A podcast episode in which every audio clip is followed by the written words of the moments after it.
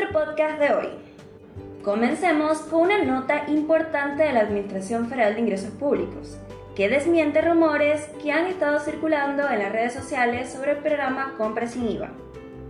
Enfrentándose a la creciente ola de desinformación en línea, la FIC quiere dejar claro que el compra sin IVA no incluye reintegros para el dinero retirado en las líneas de cajas.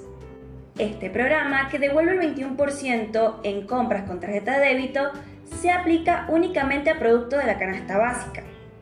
Las personas beneficiadas por este programa incluyen jubilados y pensionados que cobran hasta 6 haberes mínimos, trabajadores en relación de dependencia cuyos ingresos no superen 6 veces el salario mínimo vital y móvil, beneficiarios de la asignación universal por hijo, beneficiarios de asignación por embarazo, trabajadores y trabajadoras de casas particulares y monotributistas. Es vital entender que este beneficio se aplica automáticamente. No es necesario que los contribuyentes realicen ningún tipo de trámite ante la FIC. Este programa está diseñado para comercios mayoristas y minoristas que venden alimentos, artículos de higiene personal y medicamentos. El monto máximo de reintegro mensual es de hasta 18.800.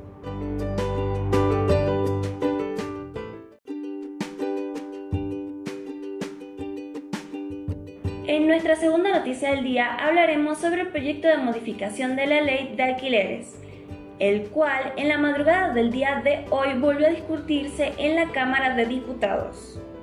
Este proyecto había sido enviado nuevamente desde la Cámara de Senadores, donde se le introdujeron algunas modificaciones. El dictamen mayoritario logró la aprobación con 128 votos a favor, 114 votos en contra y ninguna abstención. Entonces, ¿qué cambios podemos esperar en la ley de alquileres? El nuevo texto mantiene en tres años el plazo para los contratos, pero introduce la flexibilidad de que los ajustes se realicen según lo acordado por las partes, con intervalos no menores a seis meses.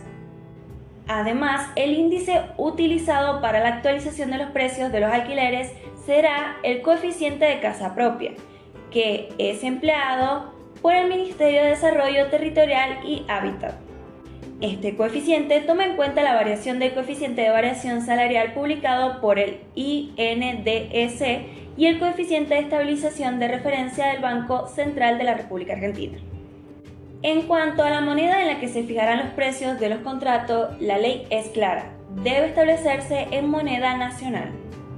Además, cualquier anuncio, sea en línea o en otros medios, que incluyan precios de alquileres de viviendas debe ser expresado en moneda nacional. La ley también prohíbe los pagos voluntarios anticipados por parte del inquilino. En términos de beneficios fiscales se establece la excepción del pago del monotributo para los ingresos derivados exclusivamente de la locación de hasta dos propiedades. Asimismo, los inmuebles destinados a alquiler estarán exentos del impuesto sobre los bienes personales.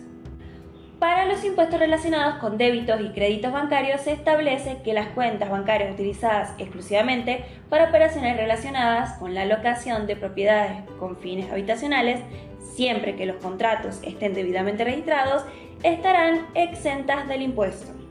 Finalmente, la ley permite a las partes deducir del impuesto a las ganancias el equivalente al 10% del monto anual del contrato de alquiler.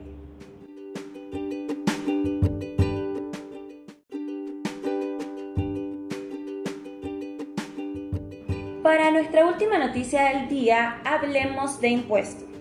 La Administración Federal de Ingresos Públicos ha publicado recientemente una tabla de importes conforme a la escala progresiva establecida por el decreto 473-2023.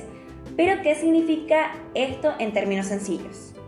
Bueno, esencialmente esta tabla es como una hoja de ruta para calcular los impuestos que deben pagar las personas y las sucesiones indivisas sobre las ganancias netas sujetas a impuestos. ¿Cómo se aplica esto en la vida cotidiana? Los empleadores y las entidades encargadas de hacer retenciones de impuestos usarán estas tablas para calcular cuánto deben deducir de los salarios de los empleados. Esta tabla de impuestos progresiva es válida para las remuneraciones y haberes que se devengan durante el mes de octubre. Así que si estás esperando tu próxima liquidación salarial es posible que notes algunas diferencias en los impuestos retenidos. Todo gracias a esta nueva escala progresiva que ha sido establecida. Con esto concluimos las noticias de hoy. Gracias por acompañarnos en este episodio y nos vemos mañana con más novedades.